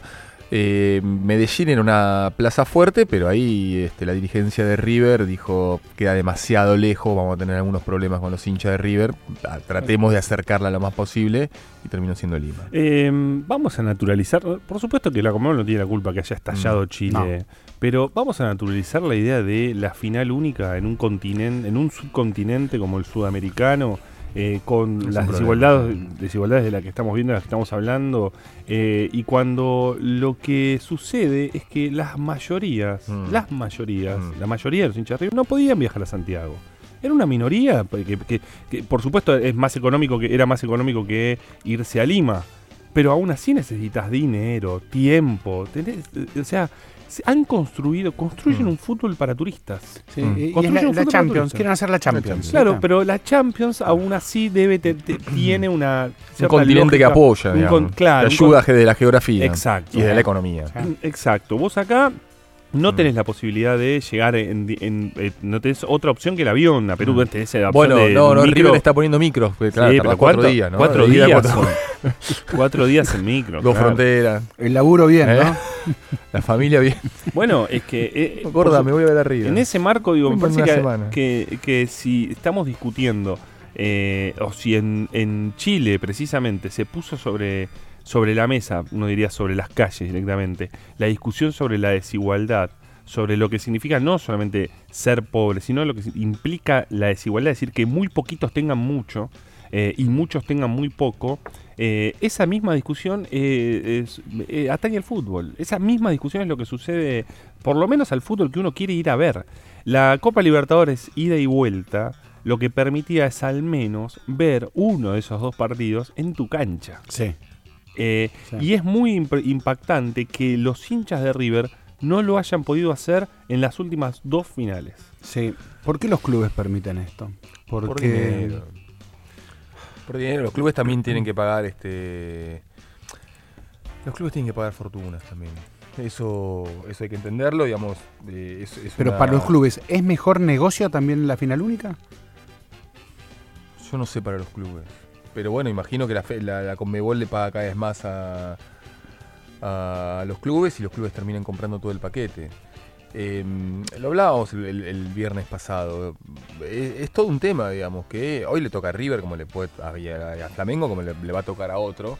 Este, que vos estás pagando todo el año Mm. tu cuota, este, tu abono para quedarte afuera del partido más importante. Claro. Es todo un tema. Vos podés llegar hasta las semifinales nada más. Después, este, lo que decía Ale, los que van, este, a los que pueden viajar, salvo que tengas, y vamos a hablar en el próximo bloque, la suerte que tiene Colón, es, es más o menos parecido a que Godoy Cruz juegue la final este, en Santiago contra un equipo chico de Colombia, entonces que de repente tenés todo el estadio para vos con la enorme popularidad que tiene Colón. Eh, bueno, eso es los 10 10.000, 15.000 hinchas de River que iban a viajar a, a Chile o van a viajar a Perú. Digo, ¿qué es, qué es el 0,01? Pero No, no son representativos de nada de lo que es el público de River. Hay un poco ahí una cuestión de este de público, entre comillas, este muy, muy privilegiado, ¿no? Sí, sí, que sí. la, la- la final única para mí es una mala idea de una burda copia de la Conmebol. Una idea que eh, de todos modos se se va, se mantiene, se va a mantener. Llegó para quedarse. que llegó para quedarse y que tampoco, y, y ahí sí me parece que un poco rescatar algunas cosas. Lo que quedó de Comebol, eh, o lo que terminó haciendo Comebol, bueno, era algo obvio, eh, la, la cuestión de no poder jugarlo en Sí, Santiago. No se podía jugar ahí. claro. No se podía. L- La discusión acerca de si demoró demasiado la decisión, y ahí tenés que esperar un poco. Pero Tenés fue que- raro que vendido sí, las sí. entradas. Tenés que, sí, Eso pero sí fue raro. sí, Vendió las entradas sabiendo que no se podía jugar ahí. Sí. Pero bueno, las vendió sí, igual. yo. sí. No, las entradas no, las entradas no es un problema, Mm. porque las entradas te hacen una evolución. El problema es, es haber pagado Sí, pasajes, un pasaje, claro. un hospedaje, Claro. donde ya sabes que vas a perder guita. Mm. Eh, pero después los tiempos, sí, son tiempos también de la política interna, de las negociaciones. Creo que esperaron que se bajara Chile y Chile se mantuvo, ¿no? Eh, Chile bajó todo menos la final de la Libertadores. sí. Bueno, lo último que dijo Piñera es que él no se iba a ir. Entonces, si, si, si seguimos en ese punto, y que- si la historia lo sigue contradiciendo de esa manera, veremos qué pasa, ¿no? Pocas veces hubo futbolistas tan implicados, lo hemos tratado Sí. ya en Era por Abajo, en otros programas, como lo que ha sucedido, con, con- con la realidad de su país, como lo que ha sucedido en Chile, y pocas veces se asiste a un fútbol tan depredador, Sí. a, una, a una dirigencia que... A ver, ¿se acuerdan ustedes cuando eh, en el fútbol inglés eh, decían, hinchadas se unían para decir, señores, basta de abusos, señores, bajen los precios de las entradas, eh, señor, fútbol para todos, pedían en determinados carteles. Me acuerdo siempre de uno que mostraba la hinchada de Liverpool. El Mm. cartel decía algo así como, compartan la riqueza. Era por abajo. El programa deportivo de los viernes en la 1110.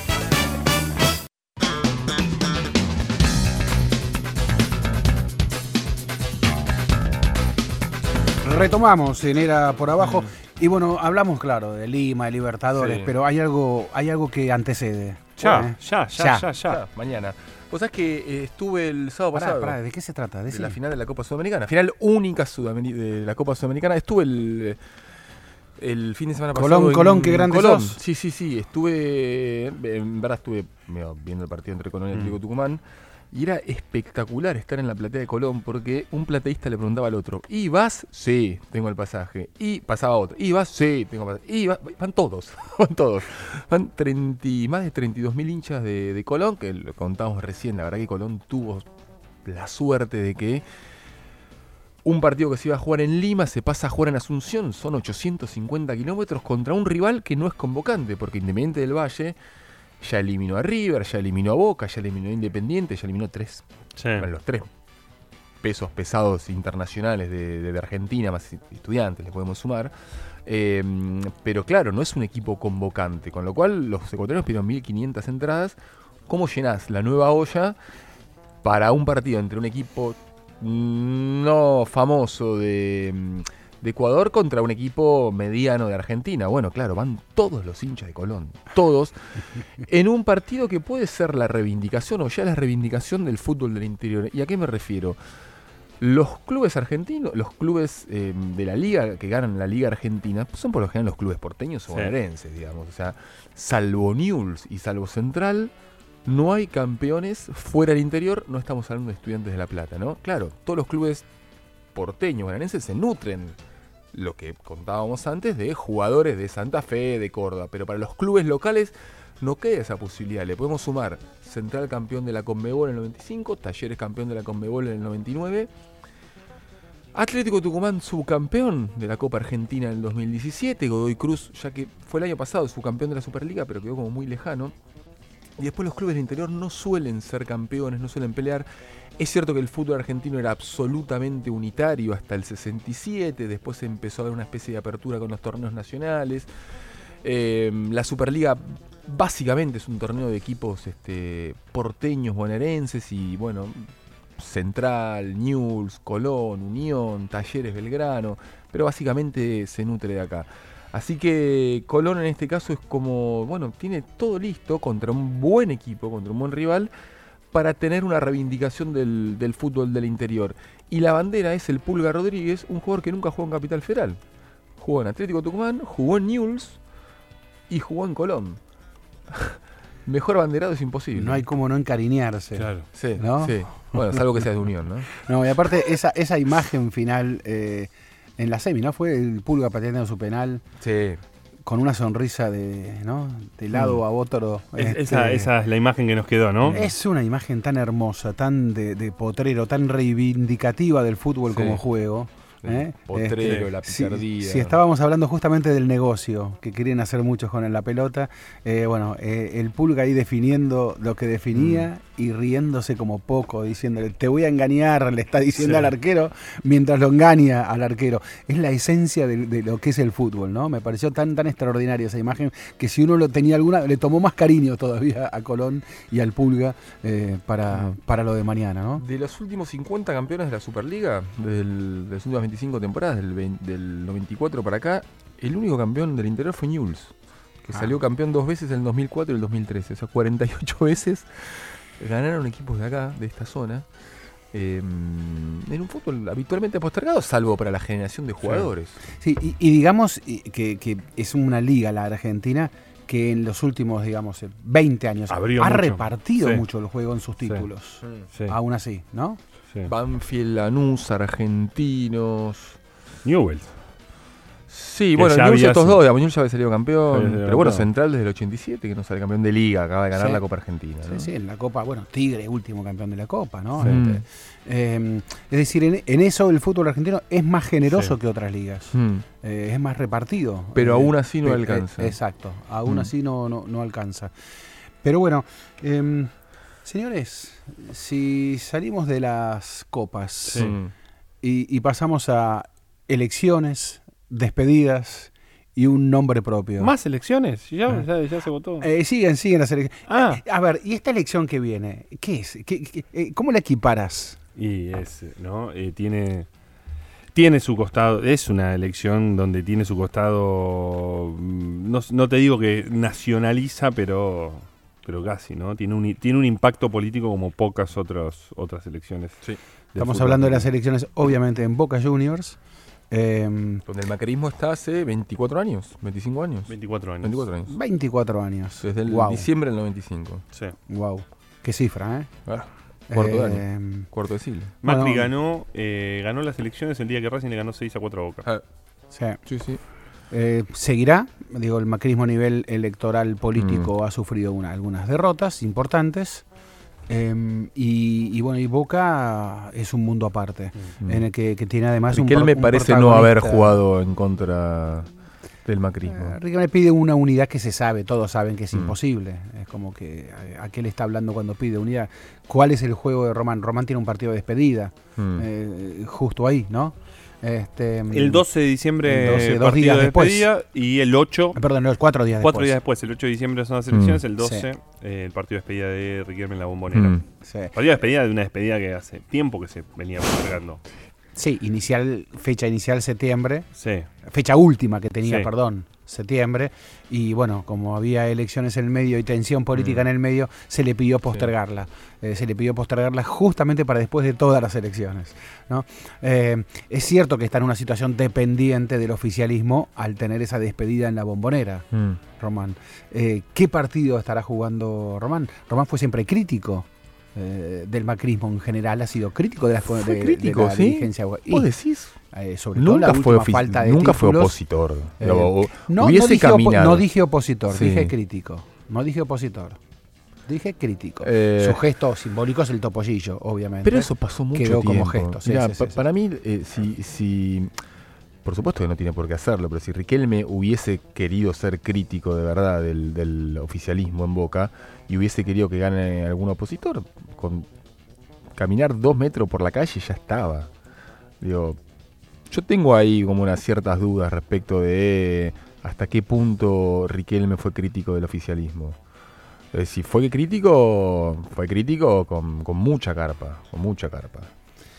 Ayer y hoy había alguna gente enojada este, con Román. Esperaban una, alguna definición.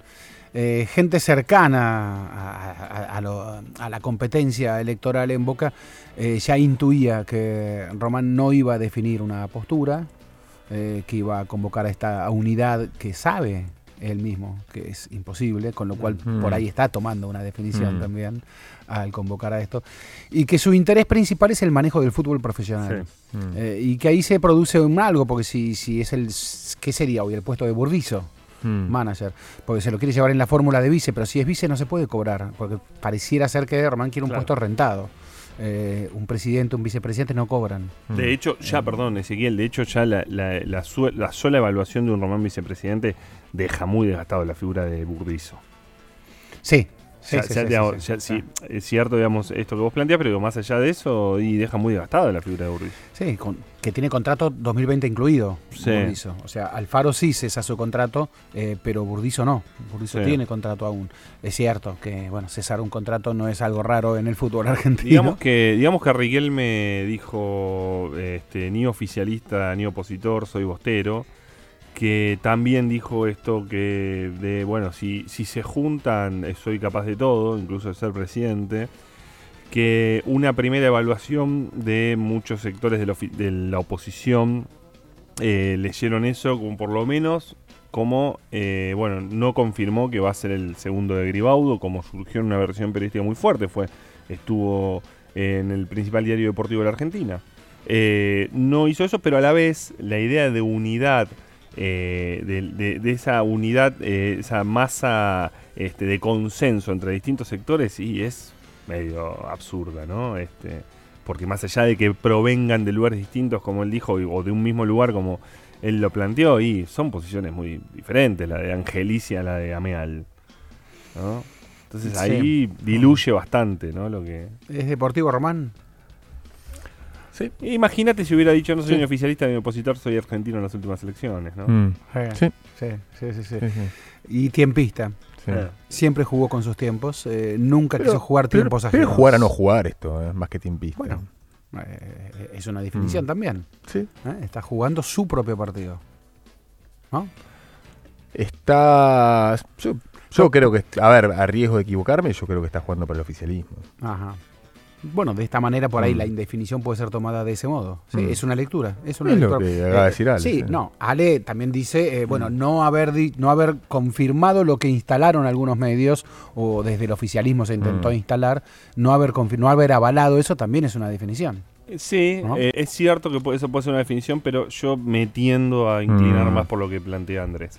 Eh, eh, eh, eh, en, su momento, como vos dijiste, eh, Riquelme era crítico, incluso de, de, de Angelici. Sí. ¿no? Eh, había dicho que tenía todo comprado, Angelici, ¿se acuerdan? Había, había, había sido muy Sí, fuerte. con después se empezó a mostrar. con Después se, me- se empezó a mostrar con Angelici. Mm. Que hoy plantee una unidad, eh, parece raya lo inocente, además. O sea, y creo que Riquelme no es inocente. Sí. Y Riquelme no es inocente. Esa unidad, esa unidad hoy le conviene al oficialismo. Sí, eh, los dirigentes de uno y de otro lado lo han llamado mucho todos estos últimos meses. Algunas que otra ocasión el hermano es el que oficia de interlocutor. Eh, el hermano se comunicó ayer con algunos dirigentes para avisarles que Román iba a estar apareciendo el jueves en Fox Sports, eh, iba a fijar una, una posición allí.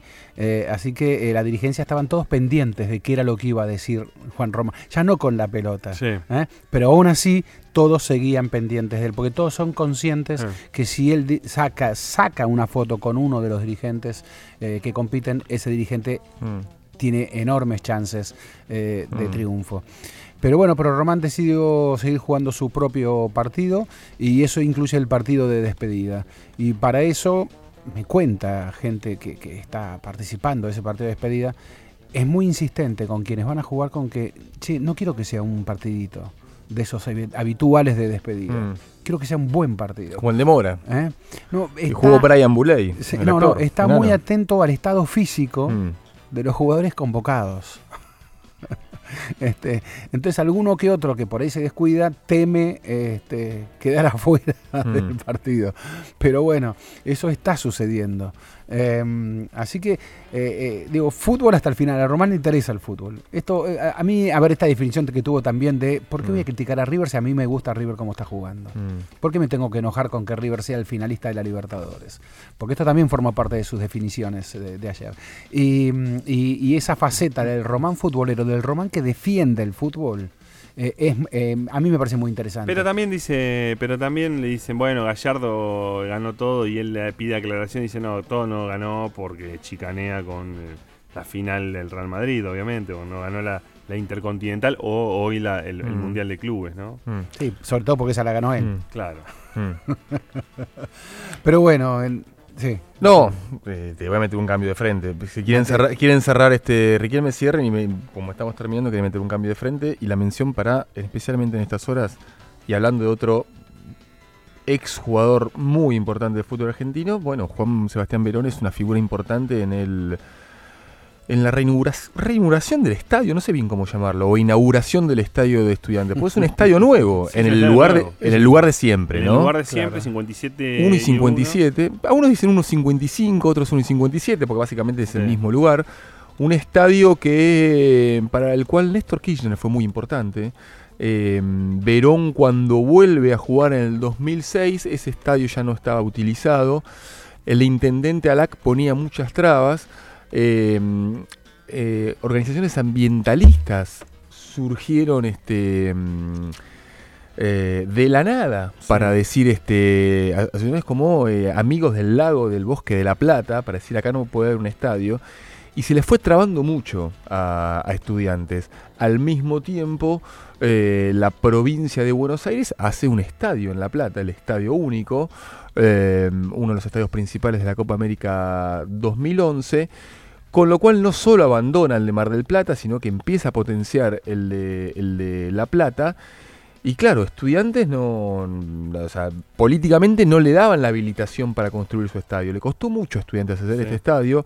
Eh, es un club que, como San Lorenzo y como Argentinos Juniors, no encontró la gloria en ese estadio, en el estadio local. ¿A qué me refiero? Eh, sí encontró su identidad. San Lorenzo ganó casi todos sus títulos en el nuevo gasómetro. Argentinos Juniors salió campeón de América eh, jugando en Ferro. Bueno, después la final termina jugando en, en- en- en River, pero no importa eso. No, no estaba jugando en la paternal, quiero decir. Y sin embargo, siempre quisieron volver. Estudiantes de La Plata salió campeón. Primero en el viejo gasómetro, en el 67, la final contra Racing, 3 a 0. Sí. Después sale campeón en la Bombonera. Después sale campeón en Old Trafford. Después sale campeón en el Centenario contra el Palmeiras. Cuando termina aquella gloriosa década del 60 y comienzos del 70, sale campeón en Avellaneda contra Independiente y en Córdoba contra Talleres. Y cuando vuelve Verón, sale campeón en Vélez contra Boca y en Quilmes contra Arsenal. O sea, nunca salió. Salvo una Copa. Libertadores del 68, 69 que le gana Nacional en 1 y 57, que ahí fue local. Después nunca salió campeón ahí. Sí asciende eh, con Verón como jugador en el 95, un partido contra Gimnasia y Tiro de Salta. Pero claro, es la identidad del club. O sea, ¿cómo no iban a volver ahí? Claro. Es un estadio que costó más de 100 millones de dólares, no se dice cuánto costó, no es que lo empezó Verona, hay muchos héroes anónimos detrás, hubo un expresidente Lombardi también que lo empezó, es cierto que la parte final del estadio es la que más cuesta, pero es un estadio hermoso, no está terminado, le faltan como Independiente en su momento las, ¿cómo se llaman? Los, a lo que va al córner, como las torres Sí. de, de los corners, en su momento se va a terminar, pero bueno, para el fútbol argentino es un lindo estadio, Es milagroso para el fútbol. Eso es milagroso, Para es estos milagroso. tiempos. Así le costó, mm, como le pasó a Independiente, que se fue a la B en el medio, le costó deportivamente, porque toda la plata la tenés que ir poniendo, o la mayor cantidad de plata la tenés que ir poniendo en el estadio, y hacer un estadio es un fondo roto. Ponés, ponés, ponés, ponés, ponés, ponés, ponés, y no se termina nunca un estadio. Es muy difícil hacer un estadio, Estudiantes lo está haciendo. Ver, Felicitaciones para ellos. Sí, Racing no, la- Racing recién ahora va a poder este, comenzar a eh, su remodelación, ¿no? O sea, Sí. recién empezó ahora su remodelación, Mm. eh, con lo que cuesta hacer este remodelaciones. También para eso es un tema, ya lo hemos charlado acá en Mm. el por abajo. Es un El- tema que inclusive hasta forma parte de la puja electoral en Boca. Exacto. El estadio, Bueno, proyecto iba a decir, es un tema, el tema de los estadios, ¿no? Este, eh, porque está todo el tiempo esa discusión acerca de Los la estadios no identidad, ganan. Identidad versus este, lógica de ciudad, ¿no? Eh. No, No, y también, a ver, también hoy en el eh, Juventus es en el más claro ejemplo, desde que Juventus construyó su estadio, eh, Mm. Juventus Rey, siete Mm. títulos seguidos ¿no? en el Mm. fútbol italiano, este, desde que construyó su propio estadio, eh, mejoró sus, mejoraron sus ingresos Mm, porque comenzó a hacer facturar con su estadio. Claro. El estadio se convierte en una Mm. unidad de negocios, eh, eh, pero extraordinaria, porque es un estadio shopping, porque alberga otro tipo de espectáculos, porque ya no hay que negociar más con el municipio. Sí. El estadio es propio, los ingresos que genera que se generan con ese estadio son propios. Eh, por eso Tottenham invirtió tanto dinero. Si a estudiantes le sale unos 100 millones, al Mm. Tottenham le costó unos mil millones, ¿no? 10 veces más el, el- su estadio nuevo, la remodelación de su estadio. Bueno, estadio nuevo, pues está en otro lugar también, el White Hart Lane. Y, y- y- y ese, eh, eh, eso fue construido, dicen también, porque ese- en el análisis de los marketineros del fútbol, eso termina mejorando lo- los ingresos, las finanzas del club. Es curioso que en ese, en ese, en el, el fútbol moderno que pareciera estar todo dicho, saben que hay gente que viene a ver el fútbol argentino nada más porque dicen, bueno, porque está Claro, todo tan sí, el fútbol el internacional eh, y el Sí, del primer mundo. Vienen a escribir libros. Eh, eh, está- y vienen a escribir libros aquí, vienen a decir, bueno, esta es la trinchera del, del- del- Mm, del mm, último fútbol, mm. la última frontera. Bueno, en esa última frontera también se construyen estadios modernos y en Le- otras fronteras, eh, sí, es- No, no, te decía, el Estudiantes tiene 28.000, es es un estadio pequeño, mediano, digo, que para 28.000 espectadores. ¿Por qué? Porque la Conmebol no te deja jugar este, definiciones en tu estadio si tenés un estadio para menos de Menos de- 25.000 ah. espectadores. Te dijeron, no, bueno, vamos. 28. Nosotros vamos a llegar a una final de un torneo internacional, ahora que Estudiantes no va a desviar, digamos, tanto dinero en la construcción del estadio, bueno, que juguemos de local, digamos. El estadio para 22.000 personas que vivió una fiesta este último sábado eh, fue el estadio del Union Berlin. Eh, a 30 años de la caída del muro, eh, se jugó por primera vez el clásico de la Bundesliga, en Bundesliga, en primera división, Union Berlin Mm. contra el Hertha. Mm. En el estadio de Union Berlin jugaron. 1-0, penal sobre el final. Gana el Union Berlin, que es el equipo pobre, el modesto. Mm. El Hertha Berlín tiene un estadio para 75 El mil personas, el Olímpico. Mm. Ahí se jugará la, la- la revancha, el- en marzo, si no me equivoco. Eh, la fiesta era tal que durante seis minutos tuvo que ser suspendido el partido, porque los hinchas se la pasaron tirando bengalas. Bengalas que iban a la... No sé si vieron las imágenes. La cancha es un... Tremendo. tremendo. Un infierno. Un infierno, es un fumógeno absoluto a la cancha. No, y el referee dijo, no se puede jugar así, señores. Seis minutos parado el partido. ¿En la Bundesliga? Sí, en la Bundesliga. Eh, aprovecharon para can- cruzarse cantos de cierto odio y no eran clubes que se odiaran. En realidad Unión Berlín odiaba con el Dinamo, el Dinamo, Berlín. equipo el está en la sexta división Era el equipo de la Stasi, de la policía secreta alemana. En cambio, el Unión Berlín era el equipo de la resistencia. En ese Mm. estadio Mm. eh, los, eh, les pedían documentos y se llevaban hinchas detenidos. Cuando había un tiro libre, algún tiro libre injusto y se formaba la barrera, los hinchas cantaban se va a caer, se va a caer. ¿Qué hablaban de la barrera? No, hablaban del muro, en realidad. Bueno, el muro se cayó hace exactos 30 años. Perdieron en los primeros cuatro años de caída del muro el empleo, su empleo, su trabajo, millones de habitantes de la RDA. Eh, el debate es muy fuerte porque eh, los salarios son un mínimo, un 20% menos en la RDA, el desempleo, el desempleo también es un 20% mayor en la RDA.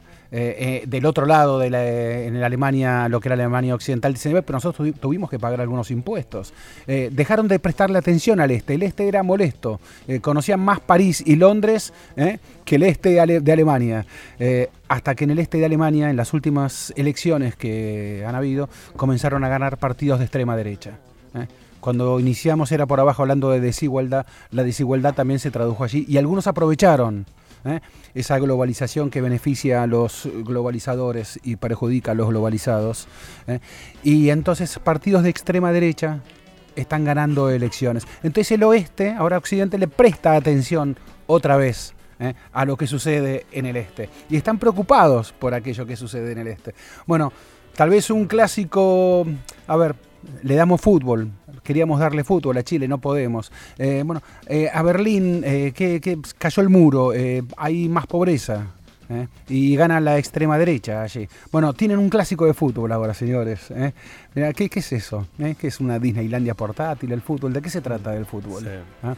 Y es este, mira, no, no nos quedó tiempo para eso, ¿no? Pero eh, alguna vez eh, trabajando eh, en el último libro del Señor, en la Ajá. recopilación de las notas del Señor, eh, descubrí- El señor es Fra- Mores, Gracias claro. por lo de señor. Sí.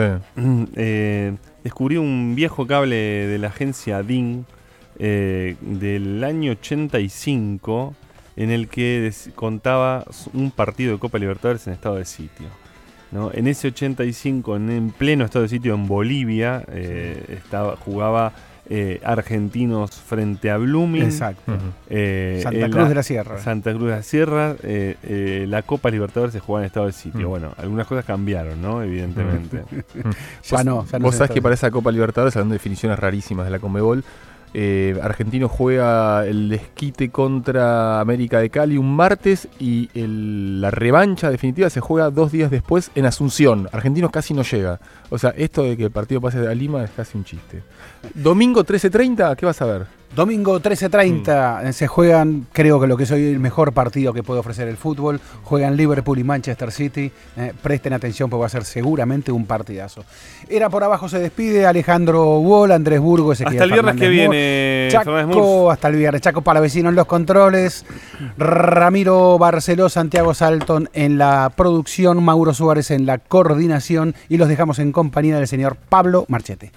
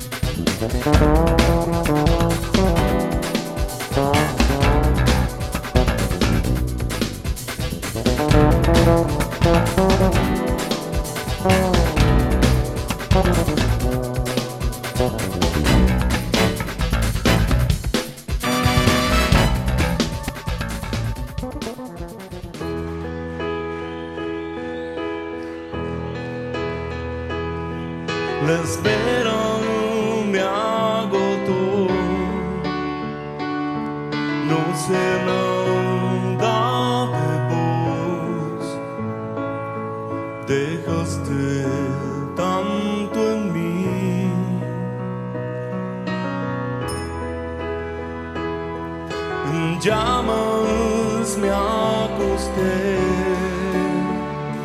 y en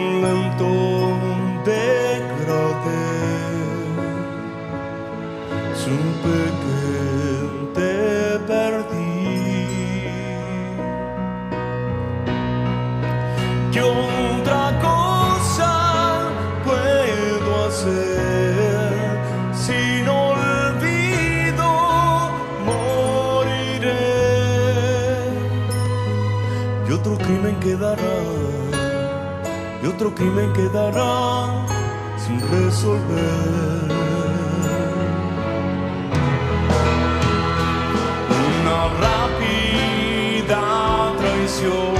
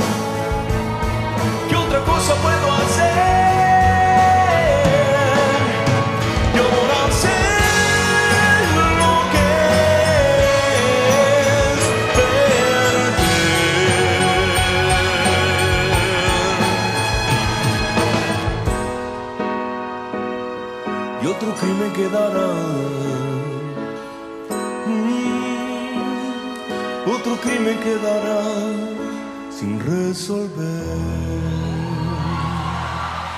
Gustavo.